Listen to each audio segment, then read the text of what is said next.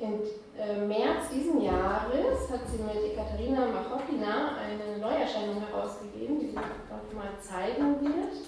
Sie trägt den Titel Offene Wunden Osteuropas, Reise zu Erinnerungsorten des Zweiten Weltkriegs bei der Wissenschaftlichen Buchgesellschaft. Und sie wird dieses Buch, sie hat nur ein Ansichtsexemplar dabei, das wird sie dann nach der Diskussion auch voll noch auslegen und es ist im ja, üblichen Buchhandel auch zu erwerben.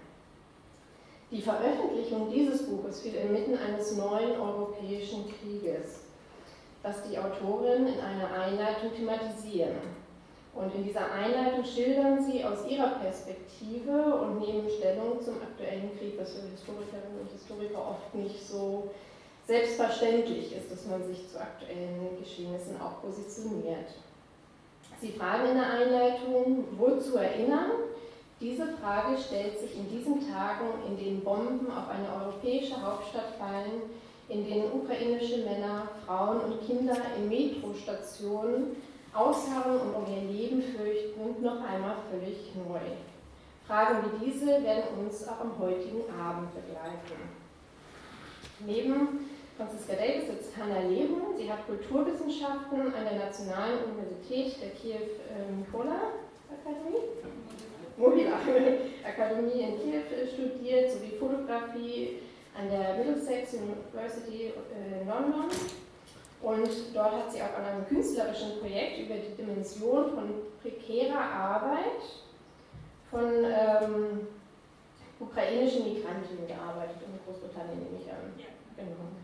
Sie schrieb eine Masterarbeit an der Humboldt-Universität in Berlin über Fotografie von ukrainischen Zwangsarbeiterinnen und Zwangsarbeitern während des Zweiten Weltkriegs. Und diese Masterarbeit ist auch online verfügbar als PDF zum Download und sie trägt den Titel Zensiert, beschlagnahmt, geheim gehalten. Privatfotos ukrainischer Zwangsarbeiter und Zwangsarbeiterinnen aus der Sammlung des Venezer Regionalarchivs. Und da wird sie uns heute auch ein paar Einblicke geben können.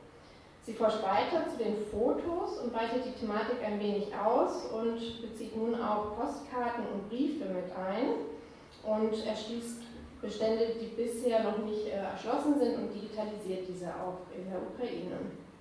Sie ist derzeit Archivmitarbeiterin bei den Aronson Archives und ihr Sachgebiet ist die Kriegszeitkartei. Darin finden sich Millionen von Dokumenten, die nach dem Krieg über die ausländischen Zwangsarbeitenden in Deutschland angelegt wurden. Zu meiner Rechten sitzt Dr. Johannes Spohr. Er ist Historiker und er schrieb an der Uni Bremen eine Magisterarbeit zum Thema die Wehrmacht in der Geschichtswissenschaft von den 1950er Jahren bis in die Gegenwart. Er promovierte an der Universität Hamburg und seine Publikation ist im vergangenen Jahr im Metropol Verlag erschienen mit dem Titel Die Ukraine 1943-44 Loyalitäten und Gewalt im Kontext der Kriegswende. Mit dem Nationalsozialismus in der eigenen Familie und insbesondere von NS-Täterinnen und Tätern und den Vor unter den Vorfahren hat er sich wissenschaftlich publizistisch auseinandergesetzt und hat auch vor einigen Jahren einen Recherchedienst mit dem Titel Present Past gegründet, in dem er Workshops zur Aufarbeitung der Familiengeschichte anbietet. Er ist Vorstandsmitglied vom Verein Kontakte Kontakte, der Name ist eben schon gefallen, wo ich auch im Vorstand bin. Dies ist ein gemeinnütziger Verein, der sich äh, für einen engen Austausch im Geiste des Humanismus mit den Ländern der ehemaligen Sowjetunion einsetzt und er fördert vor allem im internationalen Austausch die interkulturelle Toleranz, Aufklärung über die Geschichte und Zuwendung für die Opfer der NS-Zeit im östlichen Europa, im Kaukasus und Zentralasien. Im März 2022 rief unser Verein auf, ähm, sich zu verbünden mit anderen Erinnerungseinrichtungen, weil wir durch die, diesen neuen Krieg eben auch gesehen haben, dass wir an unsere ja, Grenzen geraten, wie wir Hilfe leisten können. Und so hat sich ein Hilfsnetzwerk gegründet und es besteht aus fast 50 Einrichtungen mittlerweile was sich für die Überlebenden der NS-Verfolgung in der Ukraine einsetzt, wo wir Spenden sammeln und derzeit auch aktiv eben ja, diese sehr vulnerable und hochbetagte Gruppe in der Ukraine und auch auf der Flucht aus der Ukraine heraus unterstützen. Hast du vergessen, wo die Ukraine liegt? fragt dein Opa. Transparente wie diese fanden sich zu Beginn des Krieges auf Demos in Berlin. Mittlerweile ist den meisten von uns klar, wo die Ukraine liegt, denn es gibt keinen Tagesschau-Beitrag, wo die Ukraine nicht thematisiert wird. Doch aus der Schockstarre heraus, die die meisten erfüllte in den ersten Wochen des Krieges, vernehmen viele jetzt eine Abstumpfung. Denn der Krieg hat sich gewandelt, es wird ein langer und ermüdender Abnutzungskrieg. Sonntag findet der 8. Mai statt, an dem wir die Befreiung Deutschlands vom Naziregime gedenken. Und auch hier spielt der Zweite Weltkrieg äh, für Deutschland wieder eine wichtige Rolle. Doch sowohl in den Berichterstattungen im Fernsehen, in der Tagesschau, als auch in der Erinnerung an den Zweiten Weltkrieg wird die Tiefendimension des Kriegsschauplatzes in Osteuropa oft nicht thematisiert. Und viele Facetten des deutschen Eroberungs- und Vernichtungskrieges in Osteuropa sind der deutschen Öffentlichkeit bis heute nicht bekannt. Und daher wollen wir mit dieser Podiumsdiskussion auch nochmal tiefere Einblicke geben.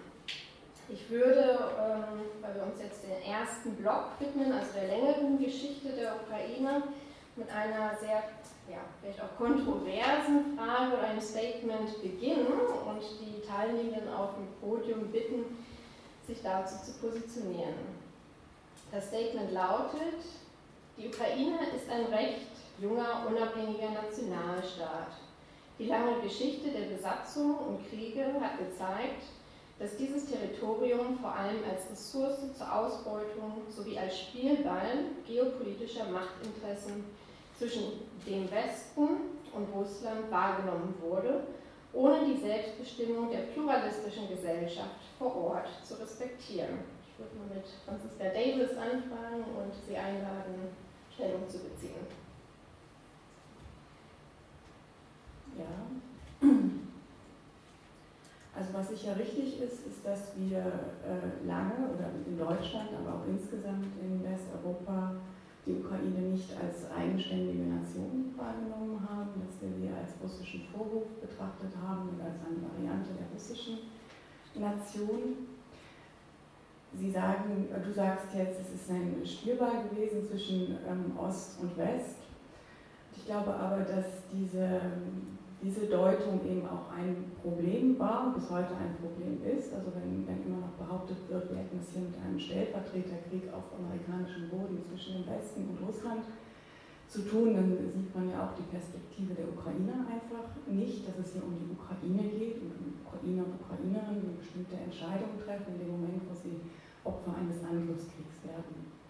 Wenn man jetzt fragt, warum ist das so, warum ist die Ukraine so lange nicht wahrgenommen worden, da muss man, glaube ich, mindestens zurückgehen ins 19. Jahrhundert, wo, wo überhaupt äh, in Europa diese Nationalbewegungen äh, an Dynamik gewinnen, wichtiger werden und die Ukrainer und Ukrainerinnen hatten zu diesem Zeitpunkt im 19. Jahrhundert keinen Staat. Das heißt, in dem, an dem Zeitpunkt, äh, wo Nation, Nationalismus wichtiger wird, gibt es sozusagen keinen Staat, auf den sie sich beziehen können und es gibt auch keinen Staat, der als ukrainisch wahrgenommen wird. Das ist jetzt nicht unbedingt was Besonderes, es gibt noch eine ganze Reihe anderer Nationen, äh, die, die zu diesem Zeitpunkt äh, keinen, keinen Staat haben, äh, weil immer insgesamt und gerade eben in Mitteleuropa Imperien dominieren in Ost- und Ostmitteleuropa und im 19. Jahrhundert die Ukraine entweder äh, unter der Herrschaft des Habsburgischen Reiches oder unter russischer ähm, Herrschaft leben. Und weil es schon ein längerer Prozess ist, dass ukrainische Eliten, weil wir ja mal so einen Proto, protostaatlichen Herrschaftsverband eigentlich hatten im 17. Jahrhundert, das kosakische Hetmanat, das dann eben auch in der Geschichtsschreibung der Ukraine als äh, erster ukrainischer oder zweiter die Kiewer-Russ mitzählt, aber eben als ein Vorläufer ukrainischer Staatlichkeit gewesen wird. Und in diesem Zeitpunkt, das hat Andreas Kaplan in einem Buch gezeigt, das er letztes Jahr veröffentlicht hat, als es das Hetmanat gab, hat Westeuropa durchaus die Ukraine wahrgenommen. Und diese Wahrnehmung nimmt aber ab in dem Maße, wie äh, die Ukraine eben in andere Imperien ähm, integriert äh, werden in diesem Prozess der Integration, entweder in das äh, polnisch-litauische Vielvölkerreich, in Moskauer Staat bzw. das russische Reich, werden die Eliten der Ukrainer äh, polonisiert oder russifiziert. Das heißt, sie haben sozusagen auch im 19. Jahrhundert das Problem, dass sie äh, keine starken ukrainischsprachigen Eliten haben, was andere Länder ohne Staat äh, oder Nationen ohne Staat, wie zum Beispiel Polen durch den starken polnischen Adel sehr wohl hat. Äh, was es dann insgesamt der ukrainischen Nationalbewegung nicht leicht gemacht hat, ist, als es trotzdem begann, dass ähm, oft russischsprachige Adlige im russischen Reich sich anfingen, für die Ukraine zu interessieren, für ihre Geschichte, für ihre Sprache, für ihre Kultur. Es waren oft ähm, Männer, das waren Männer, die äh, selber aus diesem Gebiet stammten, das mal das äh, kosakische Hetmanat gewesen war, entwickelte sich, es ist, ist relativ schnell so, dass die unterschiedlichen Lager der russischen Nationalisten extrem ablehnend auf äh, ukrainische Selbstbehauptungsversuche reagieren. Obwohl die Ukrainer zu diesem Zeitpunkt, anders als zum Beispiel die Polen, weder offenen Widerstand leisten, es gibt keine Aufstände von Ukrainern gegen das Russische Reich im 19. Jahrhundert und weil eigentlich auch keinen eigenen Staat fordern. Aber allein diese, diese Entdeckung ähm, der Ukraine als von einer von Russland eigenständige Gemeinschaft führt zu einer enormen Ablehnung und zwar sozusagen egal, ob sie relativ liberaler russischer Nationalist, Nationalist sind oder so ein richtiger konservativer Haudegen. Da sind die sich eigentlich alle mehr oder weniger einig, dass in der Ukraine eine ukrainische Eigenständigkeit nicht akzeptabel ist. Warum ist das so? Ähm, weil es eben die eigene russische Identität in Frage stellt. Äh, die Ukraine wird gesehen als Teil der eigenen russischen Identität äh, und während die Polen sozusagen nur das Imperium herausfordern, fordert die, die Inanspruchnahme von zum Beispiel Kiew als ukrainischer Stadt das Selbstverständnis der russischen Nation heraus. Und deswegen wird sie von Anfang an sehr stark äh, bekämpft. Ähm, und äh, ein Meilenstein dabei ist das Valujew-Dekret vom Innenminister Peter Valujew im 1864, wo er die ähm, Publikation ukrainischsprachiger Literatur verbietet, in Ausnahme der, ähm, der schönen Literatur. Und das ist wirklich spannend, wenn man sich das Dekret heute nochmal anschaut, was da drin steht.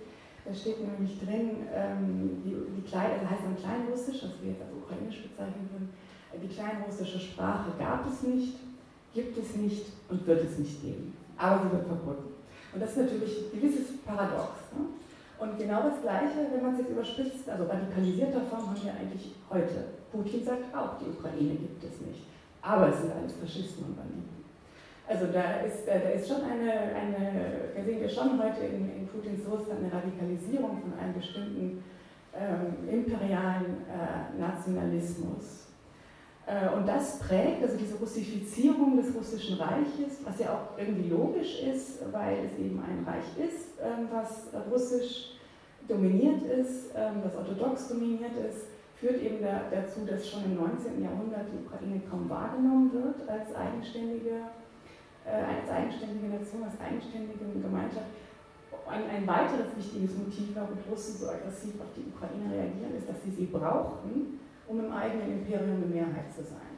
Ah, wenn man nur die sogenannten Großrussen zählt, machen die so knapp über 40 Prozent der Bevölkerung aus. Wenn ihr von Ukrainer und Belarusen dazu rechnet und sagt, das, ist, das sind alles Russen, dann ist man eine Mehrheit. Natürlich auch nicht ganz unwichtig in so einem Vielvölkerreich.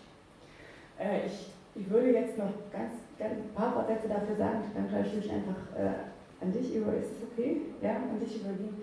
Ähm, also, und diese, diese Wahrnehmung der, also diese Ablehnung der Ukraine prägt dann eben auch, ähm, äh, also diese imperialen Diskurse will ich ja, ja will diese mal nennen, prägt dann auch den, den äh, Blick von außen auf, ähm, auf die Ukraine. Also, und das äh, wage ich jetzt auch mal zu behaupten, sehen wir bis heute. Bis heute sehen wir in den Medien bestimmte, auch in den deutschen Medien, ähm, bestimmte Übernahme von, von russisch-putinschen Narrativen über die Ukraine. Also es ist ja noch nicht so lange her, dass, dass ein äh, ehemaliger deutscher Bundeskanzler gesagt hat, äh, er könne Putin ganz gut verstehen, dass er die Krim annektiert hat. Historiker seien sich ja nicht ganz sicher, ob es die Ukraine überhaupt gäbe. Es sei eine künstliche Nation. Völliger Unsinn. Aber natürlich ähm, prägt sowas eine, eine Debatte. Ähm, und da dies eine Veranstaltung der Rosa-Luxemburg-Stiftung ist, möchte ich Ihnen auch nicht vorenthalten, was Rosa Luxemburg äh, über die Ukraine äh, gesagt hat. Ähm, das Interessante ist, als das Zarenreich zusammenbricht äh, und die Bolschewisten übernehmen, ähm, ist es ja auch so, dass die Bolschewiki äh, die die Ukrainer nicht, also eine unabhängige Ukraine nicht akzeptieren. Ukraine, es gibt ja Eliten, die dann 1917 eben versuchen, einen unabhängigen Staat zu gründen.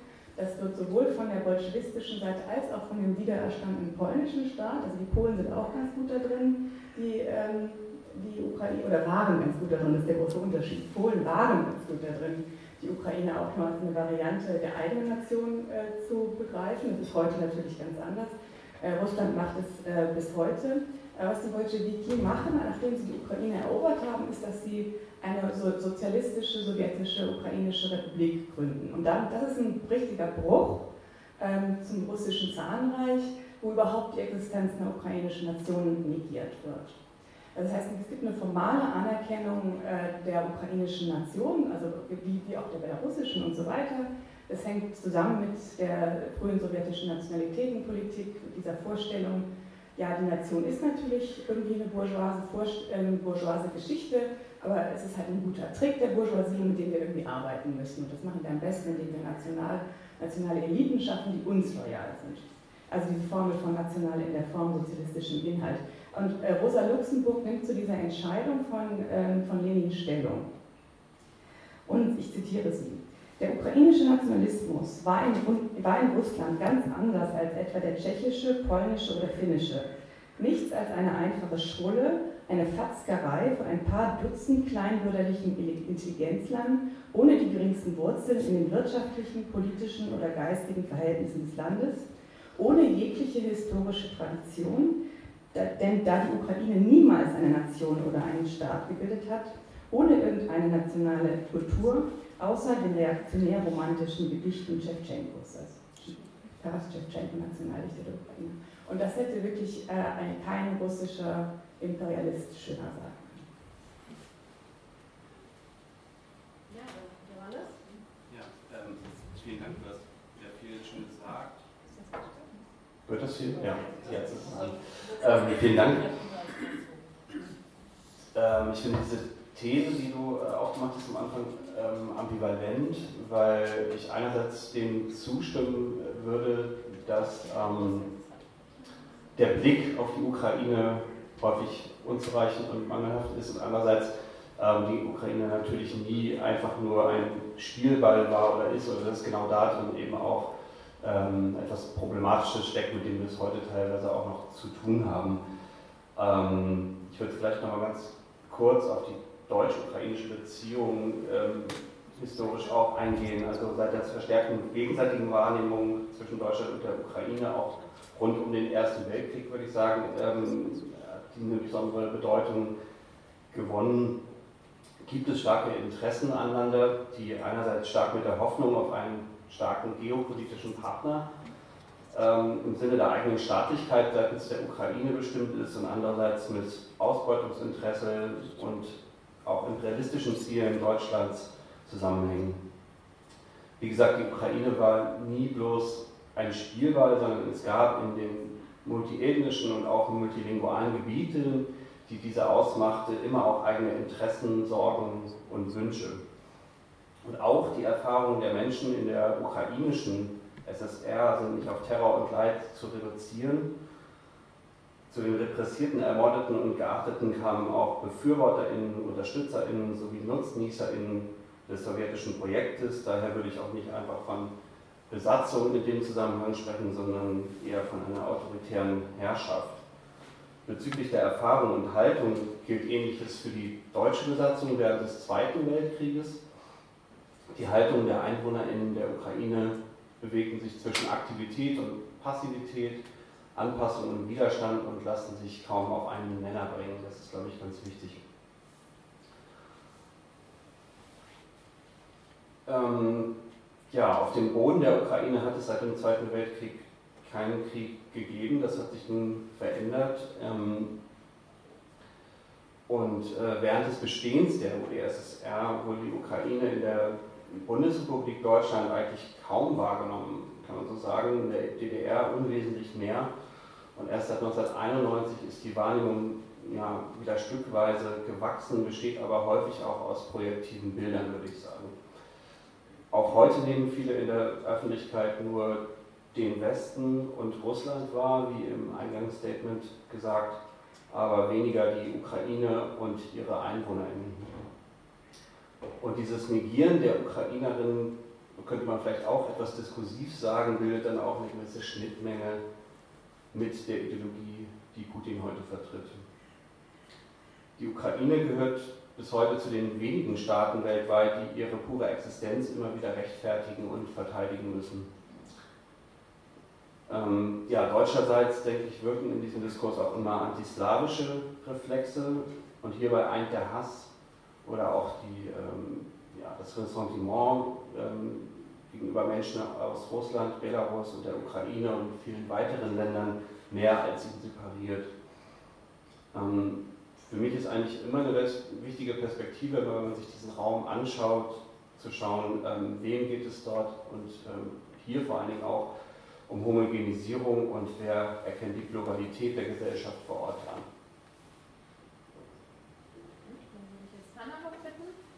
Stellung zu nehmen. Nimmst du ran?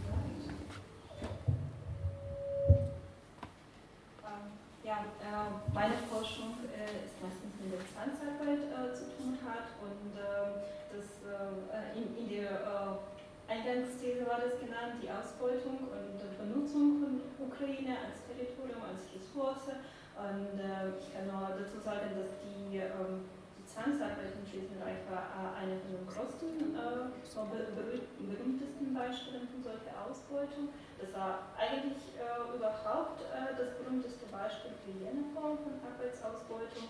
Und äh, die Bürgerinnen aus den besetzten Gebieten der Sowjetunion bildeten die Großteil von den Zwangsarbeitern und Zwangsarbeiterinnen. Äh, es ist unmöglich zu zahlen, wie viele von Ukraine da waren, weil es gibt einfach keine Näher ans Mikro. Äh, eine, weil ich hörte diesen Ton und. Äh,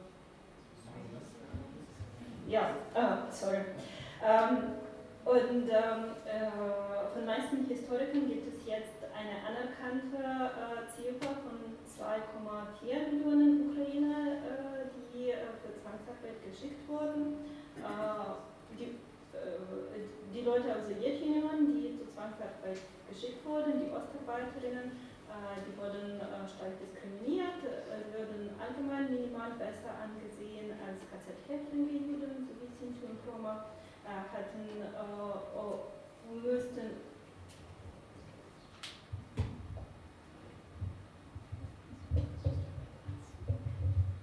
Sorry. Ist das besser so?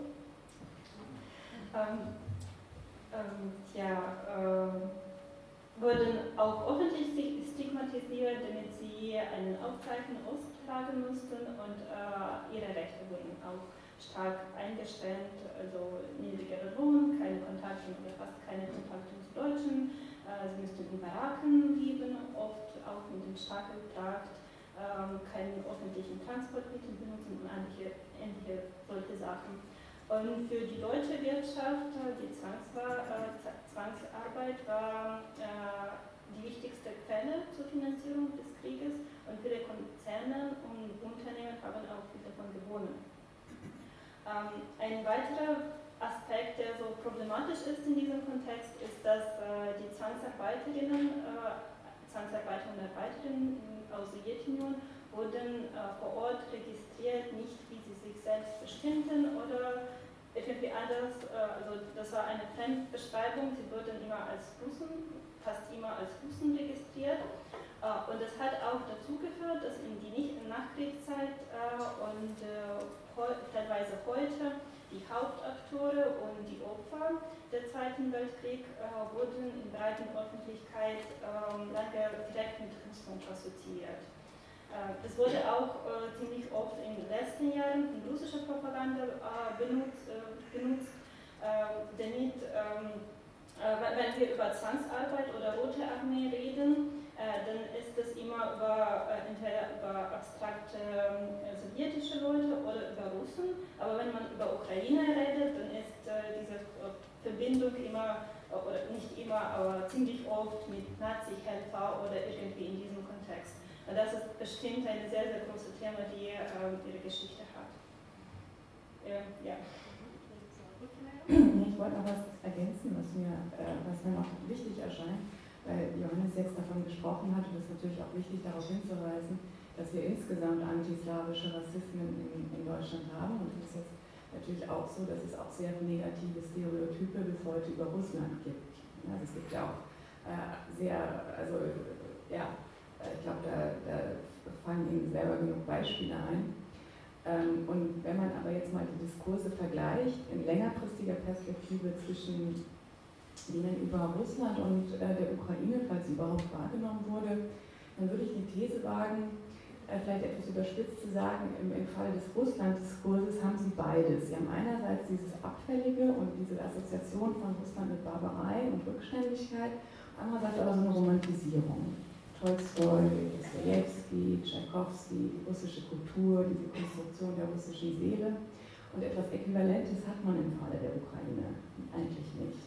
Also allein wenn man, ich, wollte neulich jemandem einen Klassiker der ukrainischen Literatur auf Deutsch schenken ich habe nichts gefunden gibt es einfach nicht. Ähm, gibt es einfach bis heute nicht auf Deutsch viele Werke der ukrainischen Literatur des 19. oder frühen 20. Jahrhunderts. Äh, sind einfach nicht da. Bei der zeitgenössischen Literatur sieht es besser aus. Aber ich glaube, das hängt auch, äh, das ist auch ein, ein Grund dafür, warum, warum das ähm, Land einfach nicht so präsent ist. Dass im wahrsten Sinne des Wortes, im wahrsten Sinne des Wortes die Kultur oft nicht übersetzt worden ist oder die Literatur.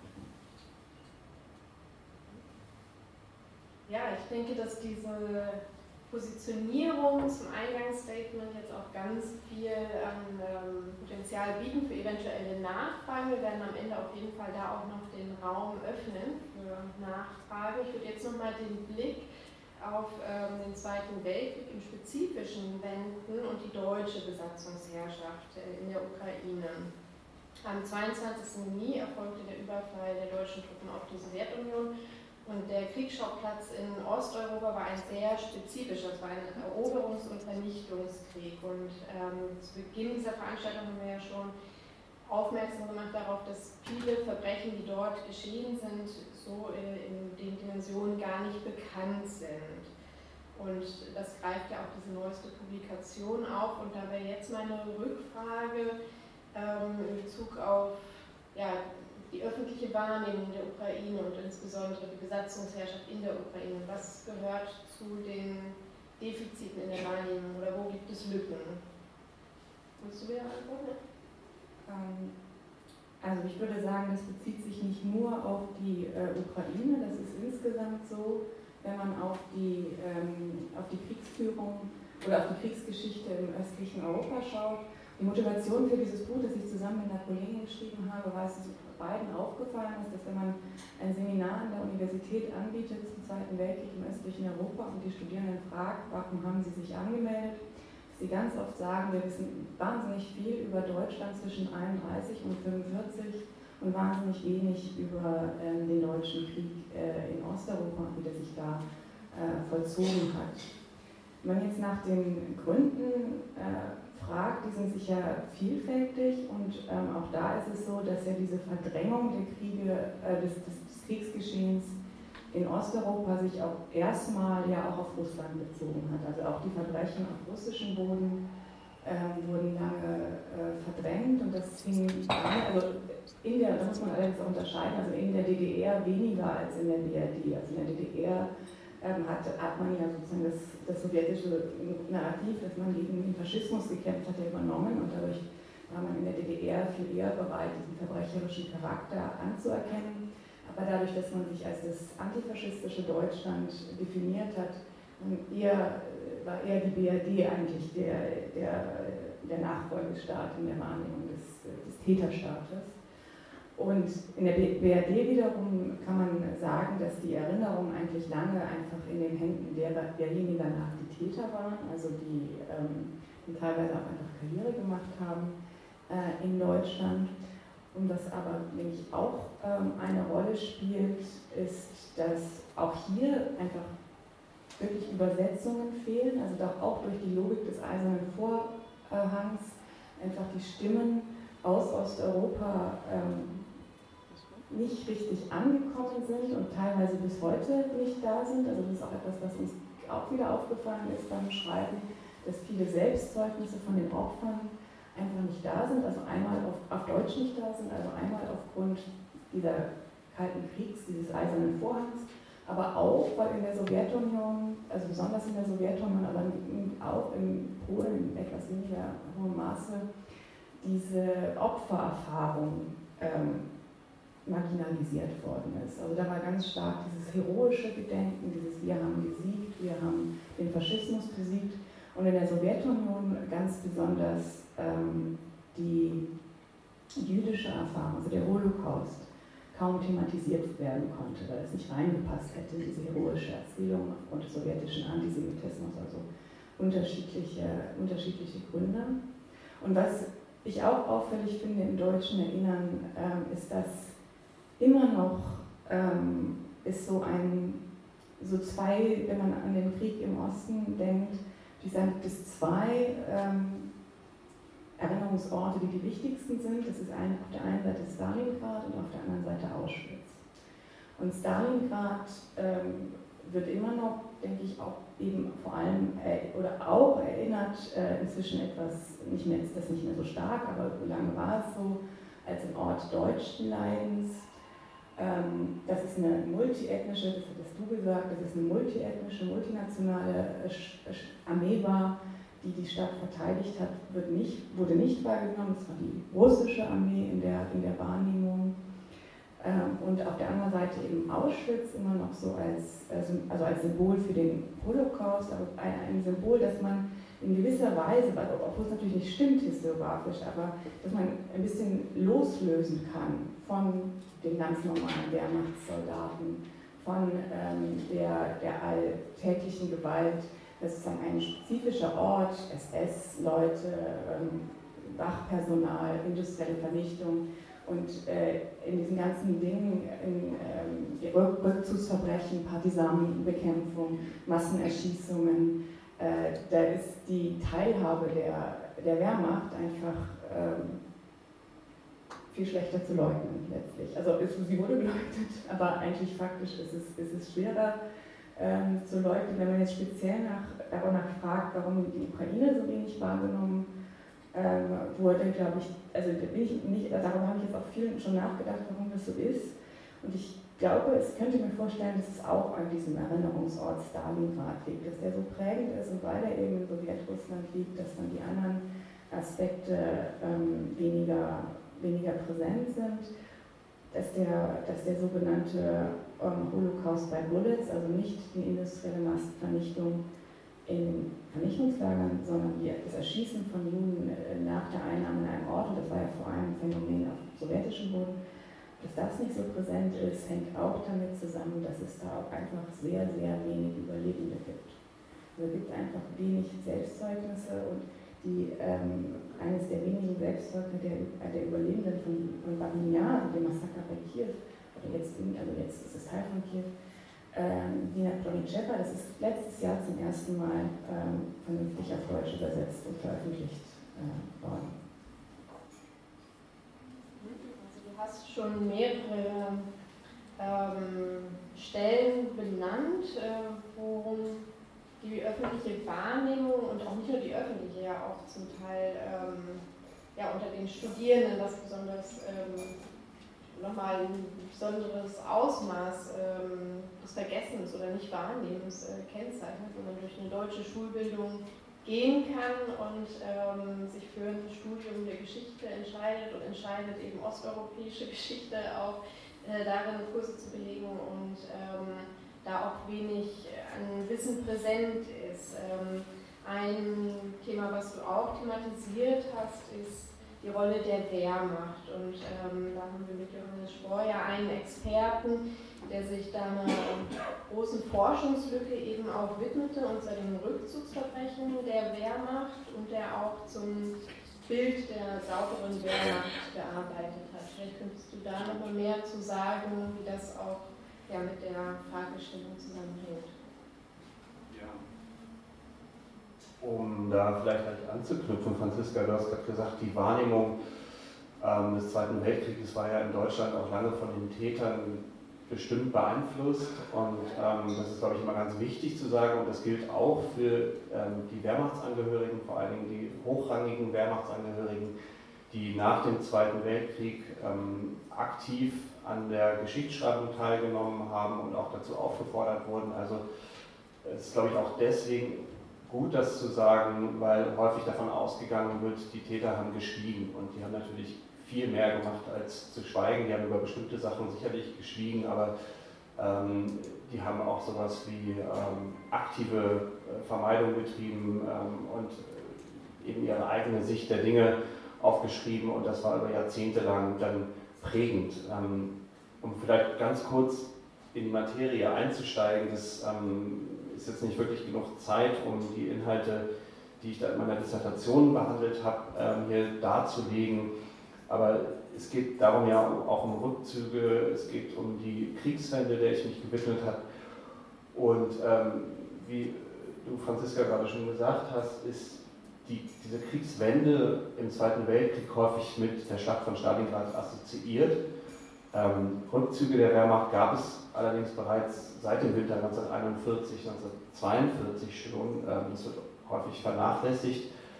Ähm, und in Abgrenzung dazu habe ich mich eben mit dem Rückzug oder der Kriegswende als größerer Tendenz beschäftigt, die für alle anwesenden Gruppierungen deutlich wurde und die sich in den jeweiligen Zukunftserwartungen auch niedergeschlagen haben. Also vor allen Dingen hier dann Sieg der Roten Armee bzw. der Anti-Hitler-Koalition.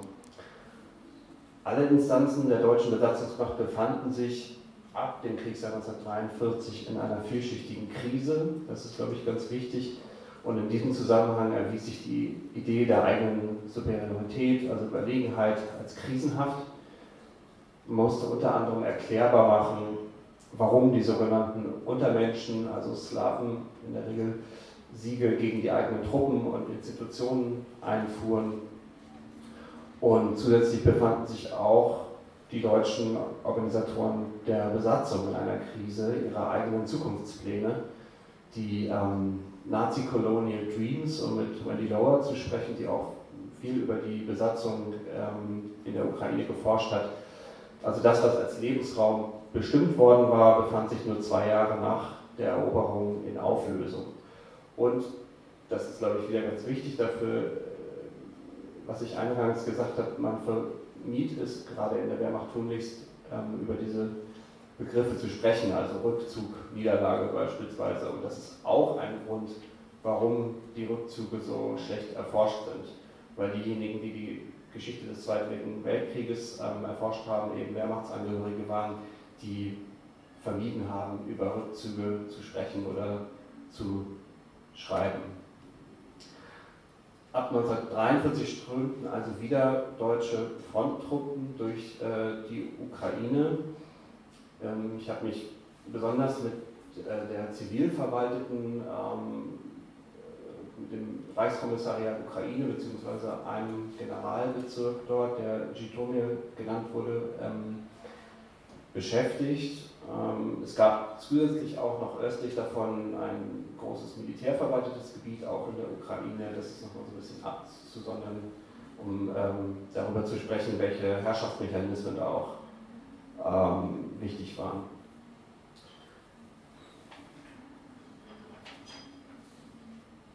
Gut, ein wichtiger Aspekt dieser Zeit ist, glaube ich, immer zu schauen, wer war zu dem Zeitpunkt Punkt überhaupt noch anwesend in der Ukraine. Und dazu muss man sagen, dass die Bevölkerung ähm, durch verschiedene Aspekte, also Evakuationen zu Beginn des Krieges in die Sowjetunion, aber vor allen Dingen natürlich auch die deutsche Vernichtungs- und Mordpolitik extrem dezimiert war. Also bis 1943 ähm, war das eine Gesellschaft der abwesenden Männer, wie Tatjana Tönsmeier das genannt hat, in einem sehr rural geprägten Gebiet, ähm, also der Zentralukraine, beschäftigt, um das dazu zu sagen. Und es dominiert, dominiert dort Frauen, Jugendliche, Alte und Kranke. Insgesamt Personen mit einem extrem geringen Handlungs- und Entscheidungsspielraum.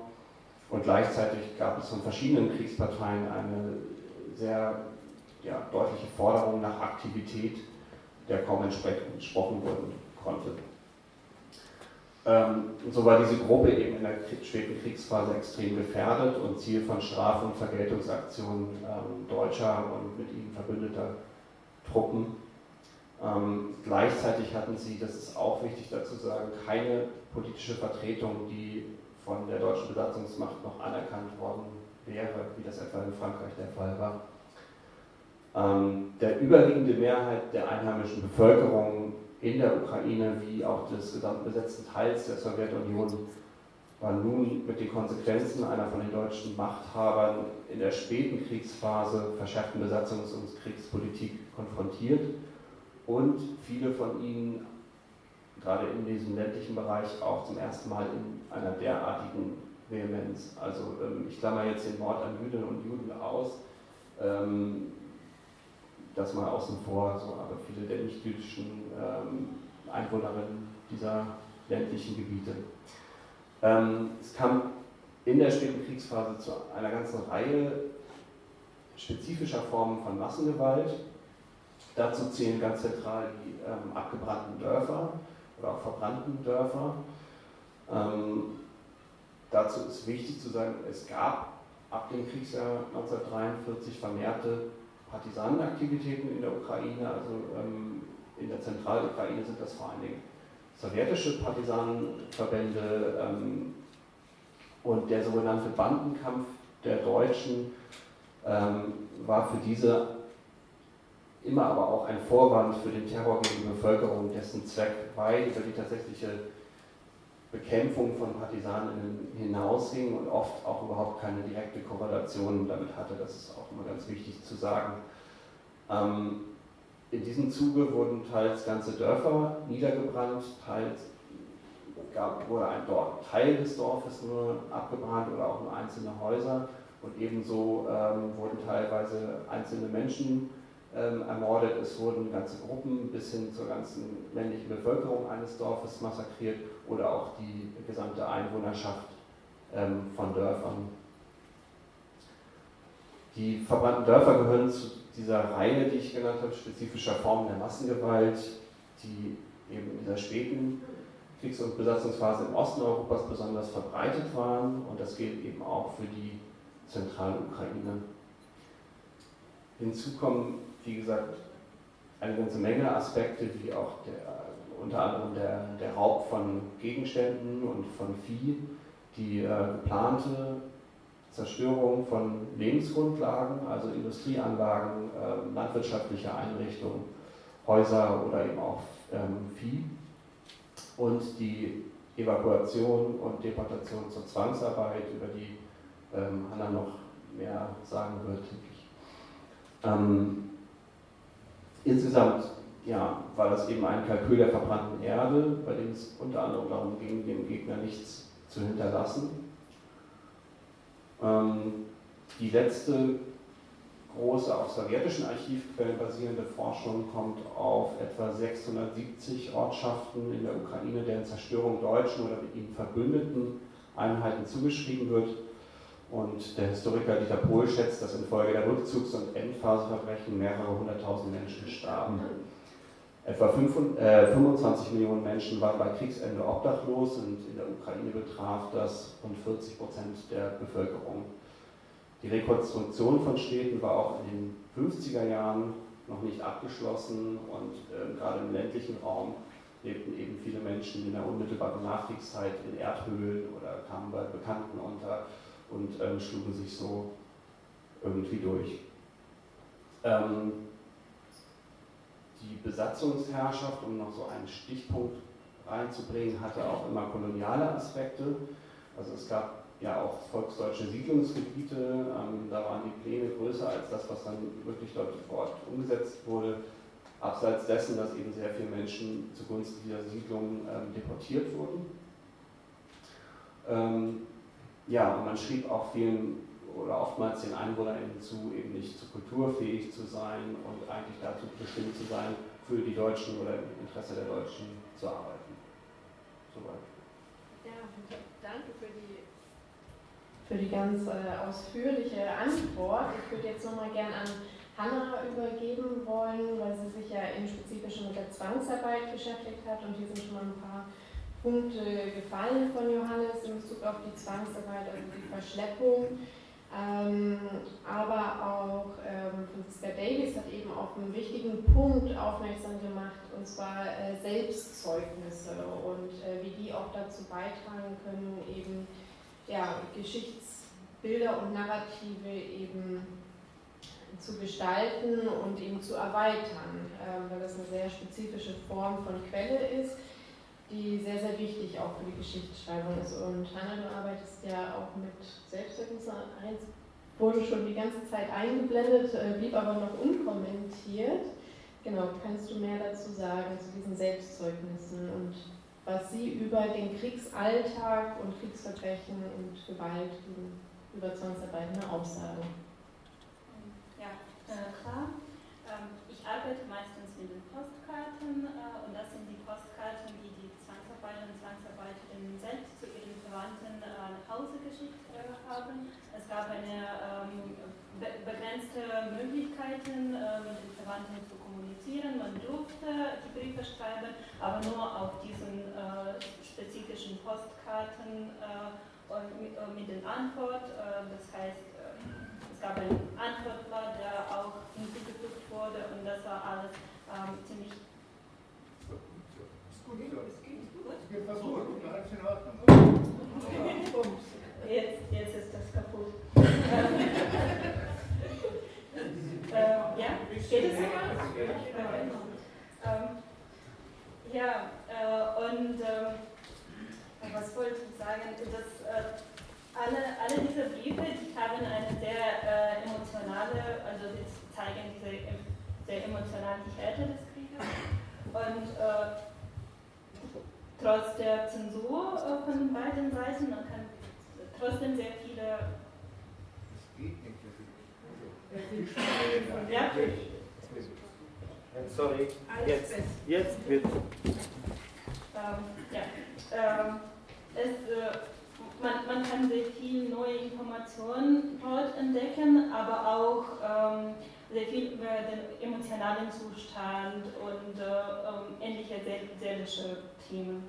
Äh, die häufigste Form der Begrüßung, die man trifft, mal in so ca. 95% der Postkarten, alle fangen mit den gleichen Worten an äh, und diesen, die, die Begrüßung ist immer, ich bin noch lebendig und gesund oder ich bin noch lebendig und irgendwie gesund oder sowas. Und äh, für lange Zeit, ich wusste nicht, wie ich mit diesem noch beschäftigen muss, ob das ähm, eine gängige Praxis einfach von der Zeit ist, so zu schreiben, oder ist es wirklich diese ähm, Einprägung von dem Krieg, äh, des Krieges, dass die Leute diese ähm, äh, Angst äh, ständig haben, dass sie sehr bald nicht mehr lebendig werden. Also das, das war für mich immer eine Herausforderung. Und jetzt plötzlich, ähm, äh, ich kriege selbst solche Nachrichten äh, ziemlich oft und ich habe besonders in den ersten äh, Wochen der Krieg äh, in Ukraine habe ich ziemlich oft geschrieben zu meinen Verwandten, weiteren Verwandten oder Freunde, von denen ich längere Zeit nicht gehört habe, ob ihr noch lebendig seid. Ähm, und ähm, wenn man einfach an diese Briefe angeht, dann sie sind alle sehr emotional, sie sind alle sehr traurig, man kann irgendwie erkennen, was da passiert. Ich werde, ähm, äh, ich habe ein, einfach zufälligerweise eine ausgewählt, das war nicht lange Auswahl, das die dritte, die ich ge geöffnet habe. Ich habe einfach ausgewählt, was mit dem schönen Schrift, Handschrift ist. Äh, und ich äh, habe das übersetzt. Ähm, ziemlich leider, leider ziemlich generic Text. Ähm, das, das ist ähm, die Tochter, die schreibt zu ihrer Mutter.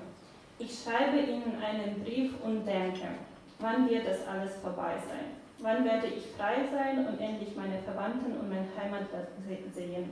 Ich möchte nach Hause gehen, Mutter, besonders in diesem Moment, in dem ich Ihnen schreibe. Mein Herz ist jetzt sehr schwer.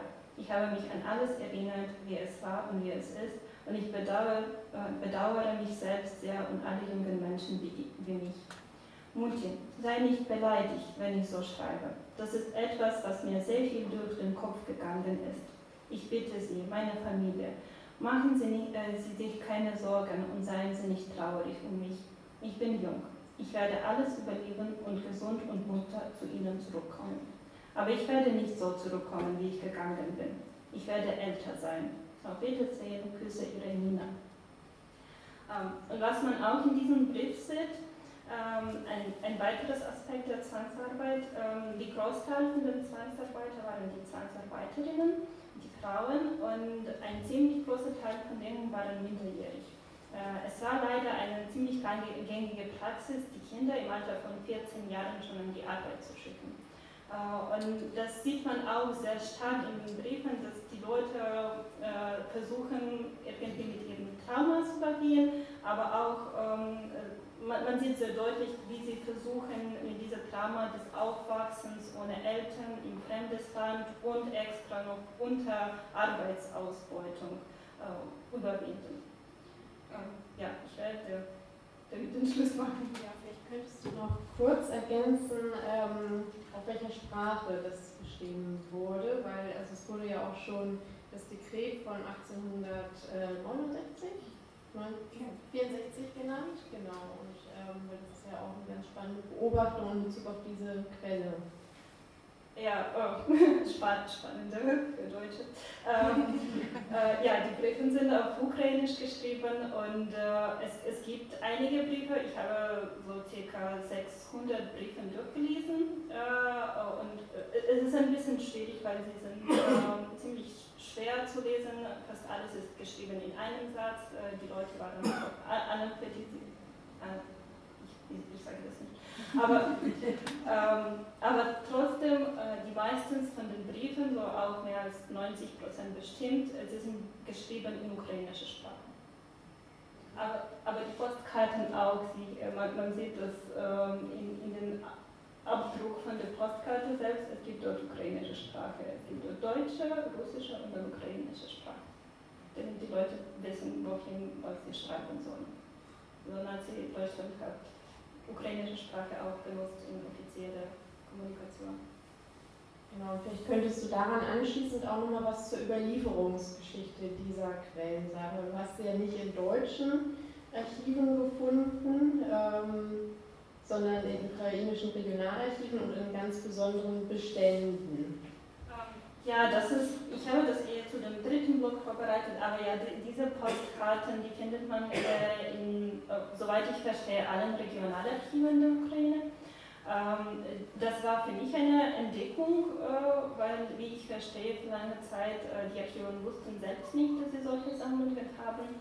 Äh, die sind, ähm, äh, es ist bis jetzt nicht bekannt, ich habe das erforscht und es gibt ähm, Vermutungen, warum sie gesammelt wurden, aber es gibt jetzt keine klare Antwort, warum diese Briefe gesammelt wurden in allen Regionalarchiven. Also das heißt, es war eine sehr große äh, Aktion von NKWD. Ähm, und ja, die sind bestimmt etwas sehr Neues und sehr Einzigartiges für die deutsche Geschichtsschreibung. Es, äh, so, soweit ich verstehe, es gibt nicht so viele äh, solche Dokumente hier. Ja, das Stichwort NKWD und äh, du hast dich ja auch intensiv damit, also dann selber nochmal nachgucken, äh, Masterarbeit spricht einen interessanten Titel Zensiert, beschlagnahmt, geheim gehalten. Genau, da hast du dich ja auch intensiver mit der nachträglichen Bearbeitung dieser Dokumente auseinandergesetzt in den Filtrationsakten. Kannst du dazu mehr sagen? Ähm, ja. Ähm, äh, also die, die, die Leute nach der Zwangsarbeit mussten zurück nach Hause äh, und sie wurden repatriiert. Äh, in vielen historischen Werken sagt, äh, sagt man auch die Zwangsrepatriierung, weil das alles nicht so freiwillig gestalten war, wie das vielleicht sein könnte. Und äh, wenn die Leute zurückkamen, sie müssten durch ein ziemlich komplexes System durchgehen, die äh, unter anderem auch Filtrationslage äh, und sie wurden auch äh, ziemlich oft lebenslang danach beobachtet. Und jede Person, die zurückkam, auch erhielt eine Personalakte erstellt. Das ist eine zweite Folie. Man kann ein Beispiel hier sehen.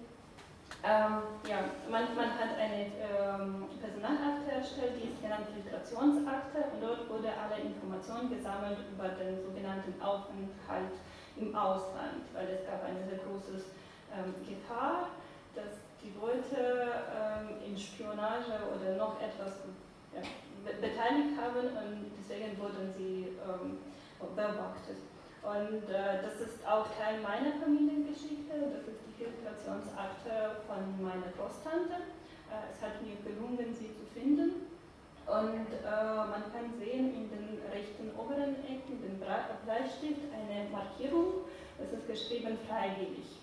Also das heißt, dass äh, ihre Akte wurde damit markier, äh, markiert mit diesem Wort, dass sie freiwillig in äh, Deutschland gefahren ist und das heißt, dass das musste für eher ähm, Konsequenzen haben, äh, wenn sie zurückkam. Ähm, äh, in der Befragung selbst, wenn man die Akte öffnet und liest die Befragung von ihr, sie sagt äh, nicht, dass sie freiwillig gekommen ist. Äh, sie sagt, dass sie ähm, versteckt war. Aber es gab wahrscheinlich irgendwelche Beweise aus dem Dorf. Jemand hat gesagt, das war freiwillig, deswegen hat sie diese Markierung erhalten und das war ähm, das hatte auch für sie Konsequenzen, äh, als sie zurückkam, im gleichen Jahr sofort wurde sie, äh, hat sie in Gefängnis geraten für den Fall von sechs gestohlenen rote Beeten. Und für diese rote Beeten, die sie äh, vielleicht geklaut hat, vielleicht nicht, ähm, musste sie sechs Jahre im Gefängnis äh, bringen und sie wurde in die Arbeitslagergeschichte im sogenannten Weiten Osten und dann nach zehn Jahren, also sie, sie kam zurück, aber sie, sie ist sehr bald verstorben. Sie hat ihre ganze junge Jahre äh, in Zwangsarbeit erstmal in Deutschland und äh, dann in Russland verbracht. Aber die Postkarten, sie sind ein bisschen andere Geschichte, sie sind sehr äh, spannend und interessant, weil man weiß nicht, warum äh, sie äh, gesammelt wurden. Äh, die offizielle Erklärung ist, dass sie nach dem Befreiung aus den Postämtern konfisziert wurden aber äh, es ist ziemlich unwahrscheinlich äh, nach meiner Forschung, weil es gibt viele Postkarten, die ähm, äh, Verwendungsspuren haben. Man kann sehen, dass sie ähm, erhalten wurden. Äh, und dann es ist es eine sehr große Frage, warum sie und wie sie gesammelt wurden.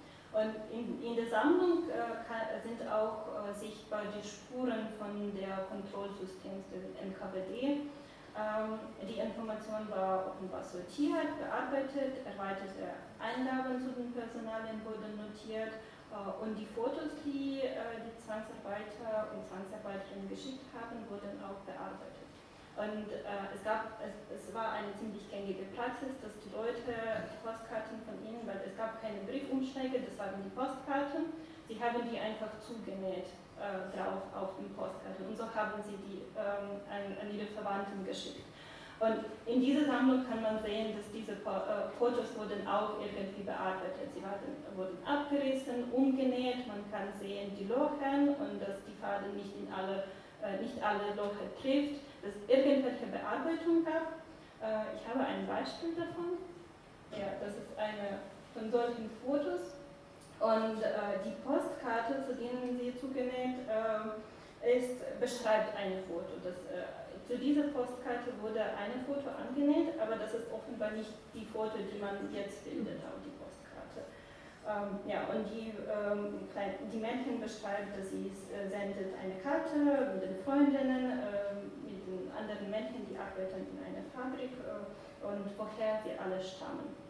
Ähm, und es gibt auch viele Beweise ähm, von diesen Markierungen, äh, das ist der weitere Folie, äh, dass man auf den Fotos oder auf den Postkarten ähm, sehen kann, dass äh, die Mitarbeiterinnen vielleicht wahrscheinlich von den NQD haben diese erweiterte Information zu den Leuten geschrieben. Und hier kann man sehen wirklich eine den ganzen äh, CV, äh, wer wo geboren ist, äh, wo gearbeitet und äh, ja, die, sogar die Charakteristik. Ähm, also allein durch die Arbeit in diese Sammlungen kann man sehr, sehr viele Informationen, äh, neue Informationen kriegen über den Zweiten Weltkrieg, äh, die bisher nicht allgemein bekannt sind. und es, ein weiterer wichtiger Aspekt ist, dass in den Archiven jetzt in Ukraine und wahrscheinlich nicht nur in der Ukraine äh, es gibt noch riesige Mengen von den Materialien äh, und von den Dokumenten, äh, die Sie selbst nicht wissen, was Sie haben. Sie sind nicht bearbeitet und sie sind sogar nicht richtig beschrieben. Jetzt hast du ein Beispiel aus deiner Familie gebracht. Könntest du noch kurz ähm, mit uns teilen, inwiefern überhaupt in deiner Familie über dieses Thema geredet wurde, das Thema Zwangsarbeit? Also, äh, meine Großtante habe ich nie getroffen, äh, offensichtlich. Ähm, mein Opa äh, war ziemlich jung und klein, als sie, äh, als noch getroffen hat. Er war, das war alles immer sehr verschweißt. Man hatte ein großes Angst darüber zu reden äh, in Sowjetunion und man kann sehen, dass in der Familiengeschichte, dass es immer mit dem, ja, nicht, nicht direkt gesprochen wurde, sondern eher ja, versteilt. Äh, und ähm, für, für meinen Opa, das, weil wenn er diese Filtrationsakte gesehen hat, also für ihn das war alles äh, sehr schmerzhaft, aber auch er hat gesagt, ja, es, es, es, ist mir jetzt verständlich, sie haben sie geschickt, weil jemand äh, sie verraten hat. Das, äh, ja, er hat das alles als eine sehr große Lüge und eine sehr, sehr große ähm, Terrorsystem gesehen und nicht, ja. Ja, ich weiß nicht, was, was, was mehr soll ich sagen, weil ich, äh, ich bin noch selbst dran, das alles zu erforschen und ich kann nur sagen, es ist wirklich schwierig, die Informationen zu kriegen, weil ähm, man, man dürfte lange Zeit nicht reden darüber und deswegen es gibt äh, nicht so viel Informationen einfach geblieben, die man weitergeben kann würde ich Johannes nochmal mit der ähnlichen Frage konfrontieren, mit dem kommunikativen Gedächtnis in der Familie, weil das spielt ja in deiner Familie eine Rolle, aber auch in äh, ja, deinem Unternehmen, was du gegründet hast, in den Workshops, die du leitest. Was kannst du dazu sagen? Wie wird da über das Thema Zweiter Weltkrieg und vor allem auch mit Bezug auf die Verbrechen in Osteuropa und den Kriegsschauplatz Osteuropa gesprochen? Ich wollte noch einmal äh, anknüpfen an das, was du gerade gesagt hast. Das ist mir nämlich auch begegnet. Ich habe für meine Dissertation ja Interviews gemacht in der Ukraine und ähm, häufig fanden die im, im, dörflichen Raum statt und es gab immer wieder Situationen, in denen natürlich ähm, ältere, ähm, betagtere Menschen über Zwangsarbeit, meistens Frauen, gesprochen haben und es gab diese typischen Situationen, in denen man ähm, schnell versteht, dass die Menschen das oft erzählt haben. Es gab aber auch die Situationen, ähm, in denen man sehr gut gemerkt hat, dass äh, die nicht oft darüber gesprochen haben und in denen beispielsweise die Familienmitglieder um sie herum saßen und riesige Augen bekommen haben, weil sie offensichtlich diese Geschichten noch nie ähm, zu hören bekommen haben. Das vielleicht mal, also fiel mir gerade dazu ein. Genau, ähm, zur Erinnerung bzw. den kommunikativen Gedächtnis. Also äh, die abgebrannten Dörfer im Besonderen haben bis heute eigentlich in der deutschen Erinnerungskultur wie der Vernichtungskrieg gegen die Sowjetunion insgesamt keinen festen Platz. Und ähm, ich denke, einer der Gründe dafür ist, dass wenn man sich mit diesen unglaublichen Zerstörungen auch des Rückzugs beschäftigt, ähm, dass man dann häufig auch zu der Frage kommt, äh, wie man zu den ökonomischen Folgen dieser Zerstörungen steht. Und ja, dieses gesamte Ausmaß anzuerkennen, bedeutet eben auch ja, Fragen ähm, auf politischer, monetärer und gesellschaftlicher Ebene zu stellen, die sehr tief gehen, also bis hin zu heutigen ähm, Schuldensituationen ähm, zwischenstaatlichen. Ähm, das Täterwissen zur Ukraine war ja zumindest in Deutschland ähm, vorhanden und nur überdeckt. Ähm, und genau deshalb erscheint die Ukraine vielleicht vielen heute auch oder vielleicht jetzt nicht mehr ganz so weit weg. Ähm, es ist ja so, dass sehr viele Soldaten der Wehrmacht, Angehörige der Zivilverwaltung, der SS und der Polizei, Siedlerinnen ähm, während des Zweiten Weltkrieges, während der deutschen Besatzung in der Ukraine waren. Das heißt, ähm, ja, sie hatten Wissen. Ähm, was sie eben nicht geäußert haben oder wonach auch nicht gefragt wurde. Ähm, du hast vorhin dieses Zitat gebracht, ähm, Opa, wo liegt die Ukraine, beziehungsweise ähm, könnt ihr vielleicht meine Präsentation machen ähm, und da gleich ähm, ordentlich vorspringen.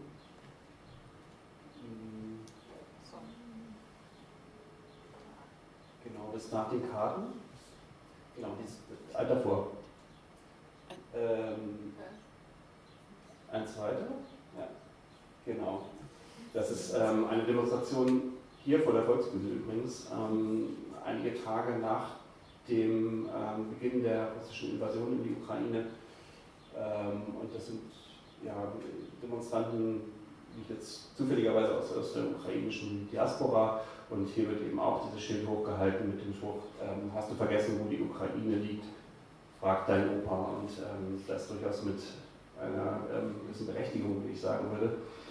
Ähm, und gleichzeitig gibt es bis heute ein, äh, Franziska, du hattest das auch schon gesagt, ein verengtes Bild ähm, von NS-Opfern, was auf bestimmte Themenaspekte äh, beschränkt ist oder auch vielleicht bestimmte Vorgänge, wie beispielsweise Auschwitz, was jetzt die Shoah angeht. Ähm, und der ganze, das ganze östliche Europa kommt da eben sehr wenig bei vor. Also den ähm, Namen Koyukivka, eines ähm, der Orte, die in der Ukraine äh, niedergebrannt wurden, wo sehr viele Menschen ermordet wurden, kennt, glaube ich, in Deutschland kaum jemand, anders als andere Ortsnamen ähm, wie Oradur beispielsweise. Ähm, und da kann man sich eben fragen, warum das so ist. Bei Babidjar fängt das langsam an zu bröckeln. Ähm, ja, zur Reparation und Entschädigung könnte man auch sehr viel sagen. Da ist ja auch sehr wenig passiert eigentlich. Und deswegen gibt es eigentlich auch bis heute eine, ähm, eine spezifische deutsche Verantwortung für das östliche Europa, also auch für Polen, aber auch die gesamte ehemalige UdSSR. Und das bringt mich vielleicht zum ähm, aktuellen Punkt zurück, dass ähm, die eben diese ganzen Länder häufig immer noch auf Russland beschränkt werden im Diskurs. Ähm, ja, Karl Schlögel hat vor kurzem im Kontext ähm, des jetzigen Krieges gesagt, ich zitiere ihn, die Erinnerungskultur, wie wir sie kennen, wie sie sich entwickelt hat, sie wird zerbrechen. Und ähm, ja, man wird sehen, welche, welche Auswirkungen jetzt der, dieser, dieser neue Krieg ähm, auch auf die hiesige Erinnerungskultur hat. Ähm, aber ich denke, speziell mit, mit, dieser spezifischen Verantwortung sollte man sich dazu verhalten, wenn von Entnazifizierung der Rede ist und es eigentlich um ähm, ja, Kriegsverbrechen an der Zivilbevölkerung auch geht oder wenn vom vermeintlichen jüdischen Blut Hitlers, ähm, wie Lavrov das vor kurzem genannt hat, die Rede ist. Auch vielleicht nochmal das nächste Bild. Ähm, das ist ein aktuelles Plakat aus Moskau, ähm, steht 9. Mai ähm, Sieg und 1945 bis 2022. Ähm, also dazu sollte man sich auch in irgendeiner Form in Beziehung setzen und ich denke, die Basis dafür sollte immer noch sein, ähm, dass, oder sagen wir, die Perspektive, aus der man spricht, ist auch eine, die die deutschen Verbrechen im Zweiten Weltkrieg in diesen Regionen im Blick hat. Willst du noch ergänzen? Dazu ergänzen, also zu dieser Frage, die du angesprochen hast, Johannes, die, ähm, die Verbindung von, dem, äh, von der unserer Erinnerungskultur und dem Krieg heute. Also mir sind in den letzten Wochen da zwei Dinge aufgefallen. Einmal ist ja in der jetzt ganz aktuellen politischen Debatte, auch äh, aus der deutschen Debatte, nicht rauszukriegen, diese Behauptung, Hauptsache Frieden, Hauptsache die Waffen schweigen, Hauptsache, ähm, und, und wenn sich die Ukraine dafür ergeben muss, dann ist das schlimm, aber dann, das ist am besten, der, also Hauptsache der Krieg ist vorbei, dann, dann hört das Sterben auf. Und ähm, das stimmt nicht. Wir wissen das aus der historischen Forschung zum, zum Besatzungsregime im Zweiten Weltkrieg im östlichen Europa, dass das nicht stimmt. Also wenn ein verbrecherisches Regime äh, eine Region besetzt, äh, aus, auf der Basis davon, dass sie sagt, dass die Menschen, die dort leben, minderwertig sind, auf der Basis dessen, dass da Widerstand vermutet wird, den es ja auch in der Ukraine gibt, dann kann man davon ausgehen, dass die Gewalt nicht aufhört. Das wird weitergehen. Und nicht, wir wissen das nicht nur aus der historischen Forschung, du hast schon eine der Historikerinnen genannt, Tatjana Tönsmeier, die dazu viel gemacht hat und die das auch immer wieder betont, dass wir dass das Wissen darüber, über dieses Weitergehen des Mordens, des Terrors nach dem Ende der Kampfhandlungen, dass das zu wenig bekannt ist. Das ist, glaube ich, auch so ein blinder Fleck. Und das Zweite, ähm, was auch, glaube ich, in unserer Erinnerungskultur, gerade wenn man sie vergleicht mit Polen, mit der Ukraine, auch mit Russland, auch wenn es in Russland gerade auf eine wirklich ähm, abscheuliche Art und Weise missbraucht wird, ist dass in diesen Ländern die Erinnerung an den, an den bewaffneten Widerstand eine viel größere Rolle spielt. Nicht nur, nicht nur in den Ländern selbst, und in den, äh, sondern auch in den, in den ähm, in den äh, Erinnerungscommunities weltweit, in den jüdischen, also diese Erinnerung, ähm, Widerstand zu leisten, gegen bewaffneten Widerstand zu leisten, gegen den, den, in, in, gegen den Aggressor, auch ähm, in dem Bewusstsein, dass man wahrscheinlich nicht gewinnen wird, wobei das im Fall der Ukraine heute überhaupt nicht klar ist, aber wenn man jetzt so an den Warschau-Aufstand denkt oder den Aufstand im, äh, im, im äh, jüdischen Ghetto in Warschau, also einfach diese Entscheidung zu sagen, ich, kämpf, ich sterbe lieber mit, dem, mit der Waffe in der Hand als zum Opfer, äh, zum wehrlosen Opfer ähm, dieser Besatzungsmacht zu werden. Und das ist ja auch etwas, was wir äh, gerade in der Ukraine sehen, dass viele dies einfach diese Entscheidung treffen. Und ähm, ich habe manchmal in der deutschen Debatte den Eindruck, dass diese Entscheidung und diese Entscheidung der Subjektwerdung vom Opfer zum Held, zur Heldin, dass das nicht wirklich ernst genommen wird. Genau, ich würde jetzt auch nochmal anschließen mit einem abschließenden Blog. Wir sind schon zeitlich sehr weit vorangeschritten. Aber ich würde trotzdem nochmal den Ausblick ähm, wagen, was dieser Krieg heute auch ähm, für die Erinnerungskultur und auch Geschichtswissenschaft bedeutet. Johannes, du hattest ein Hilfsnetzwerk für die Überlebenden der NS-Verfolgung in der Ukraine, ähm, an dem zahlreiche Gedenkstätten beteiligt sind, einen Brief weitergeleitet von einem Kollegen von dir, in dem er beschrieb, ähm, also die Hilflosigkeit beschrieb in Bezug auf die Bombardierung und Zerstörung der STU-Zentrale in Chernihiv. Und ich zitiere aus dem Brief, I just found out three days ago that almost everything was lost. I do not have to describe to you, as a fellow historian of Nazi occupation of Ukraine, how much of an unbelievable tragedy this loss is. My colleague Lena and I saved around maybe 500 to 1,000 files. But this is just a drop in the bucket. Not to mention, since our focus was on the Nazi occupation, we weren't able to save so many files related to Stalin's repression. Zitat Ende. Und die heutige Veranstaltung trägt ja den Titel Krieg und Besatzung in der Ukraine, historische Perspektiven und ihr Ausstrahlen in die Gegenwart.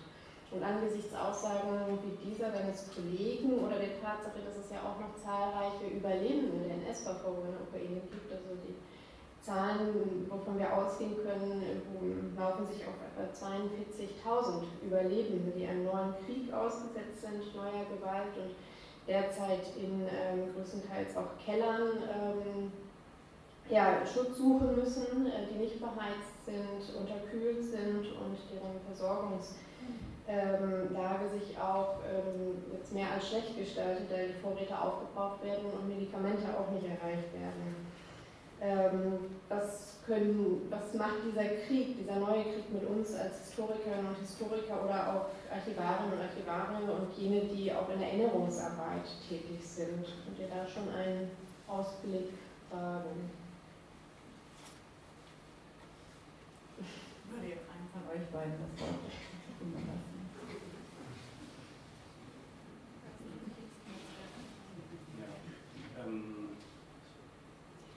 Ja, also natürlich nur.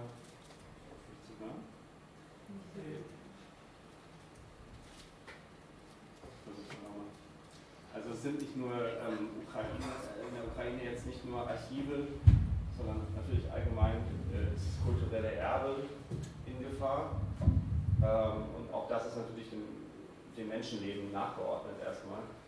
Ähm, ich wollte auch hier nochmal zitieren aus einer Mail einer ähm, Bekannten, die sich in Kherson befindet und die ähm, Enkelin ist eines Überlebenden des Konzentrationslagers Neuengamme unter anderem, ähm, von einem Menschen, der auch vormals äh, Zwangsarbeit in Bremen leisten musste. Und ähm, sie hat sich sehr viel mit ihm und seiner Geschichte beschäftigt und ähm, war auch mehrfach mit ihm zusammen in Deutschland und ist selber, muss man sagen, auch äh, Binnenflüchtling äh, seit Beginn des Krieges, der ja vor acht Jahren äh, war. Das muss man leider auch immer dazu sagen.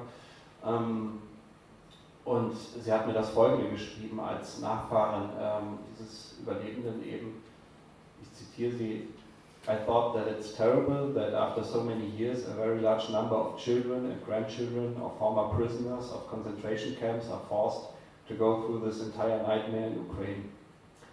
And it's more than possible that not everyone will survive this cruel time and we'll need much more memorial days in the future. Und ähm, sie schrieb ihm unter anderem, und das hat mich auch sehr betroffen gemacht, dass sie es gut findet, dass ihr eigener Großvater das eben jetzt nicht mehr miterleben muss, wie ähm, es andere derzeit müssen. Ähm, durch die Presse gegangen ist äh, der Fall von Boris Romanchenko, der 96 geworden ist, der auch ähm, diverse Konzentrationslager überlebt hat und ähm, im Ende März und äh, 2022 jetzt ähm, einem russischen Raketenangriff ähm, in Kharkiv zum Opfer gefallen ist. Andererseits gibt es ähm, Überlebende wie Raisa Labaranchuk, ähm, eine Dichterin, die 1943 im besetzten Kiew geboren wurde ähm, und deren Eltern das Massaker von Babi Yar überlebt haben. Ihr Vater hat in der Roten Armee gekämpft. Ähm, sie konnte vor kurzem von Kiew, äh, äh, von, ja, von Kiew nach Freiburg evakuiert werden, ähm, unter anderem mit Hilfe des äh, schon genannten Hilfsnetzwerkes. Da könnt ihr vielleicht nochmal einen weitergeben, eine Präsentation, falls noch eine das ist aber auch nicht wichtig. Ähm, es liegen ja hinten auch die, äh, die Postkarten dazu aus. Ähm, also es geht längst nicht mehr, wie Anfang Krieges noch gesagt wurde, um Retraumatisierung, lediglich Retraumatisierung der Überlebenden, sondern es ist äh, ja, sehr lange schon eine akute Gefahr für ihr Leib und Leben. Und äh, man kann natürlich immer viel tun, das hat sich auch in den letzten Wochen gezeigt, ähm, beispielsweise eben unser Hilfsnetzwerk unterstützen. Also es ist so, dass wir ähm, äh, humanitäre Lieferungen unterstützen, dass wir Geld schicken in die Ukraine, damit ähm, Menschen sich das Notwendige dort besorgen können, bis hin zu Evakuierung eben und ähm, Versorgung mit Wohnraum beispielsweise hier vor Ort. Und letztendlich hat das hier natürlich für uns auch politische Implikationen und Dimensionen. Und ich denke, man muss auch das historisch gewachsene asymmetrische Verhältnis zwischen Deutschland und der Ukraine ähm, und den hiesigen, durchaus auch kolonialen Blick in Frage stellen und aufbrechen. Das ist, ähm, ja, zählt zu den Aufgaben. Ja, als Konsequenzen, äh, sehr praktische Konsequenzen kann man äh, bestimmt nennen, äh, die Zerstörung von den Archiven und von den Materialien. Ähm, wir haben gehört über Technikarchive, aber das ist nicht der einzige Beispiel. Das ist einfach eine von den schlimmsten Beispielen. Es gibt, man, man kann ähm, äh, ähnliche Sachen sehen. Es gibt eine Online-Karte, wenn man googelt äh, Ukraine, ähm, Ukraine Culture Lost Map gibt eine Karte erstellt, wo man auf der Karte sehen kann, äh, alle diese Kultureinrichtungen und äh, ähm, be be bekannte Orte, die irgendwie beschädigt oder zerstört wurden. Und ähm, von, von, meiner Erfahrung, von den äh, Gesprächen mit den Kolleginnen, kann ich, äh, kann, kann ich, kann ich auch, dass äh, viele sind jetzt äh, mit dem neuen Krieg, mit dem russischen Krieg in der Ukraine beschäftigt und das heißt, dass ich vermute, dass viele von ihren Forschungen werden äh, bestimmt auf eine Pause stehen, weil sie werden keine Kapazitäten mehr dafür haben. Und viele sind auch geflüchtet. Ähm, also, äh, es wird bestimmt äh, eine Mangel von den Spezialisten vor Ort in der Ukraine sein. Ähm, ja, und was, was wir schon erwähnt haben, bestimmt für, für uns hier, gibt, äh, es muss eine Auseinandersetzung sein mit der Tatsache, dass die Ideologie nie wieder Krieg äh, gescheitert hat. Und das ist eine große Herausforderung äh, für die Forscher, für die Historiker und ähm, auch Archivarinnen, ähm, damit zu beschäftigen und verarbeiten. Ähm, ja, und äh, ich, werde, ich denke, das ist eine logische Übergang.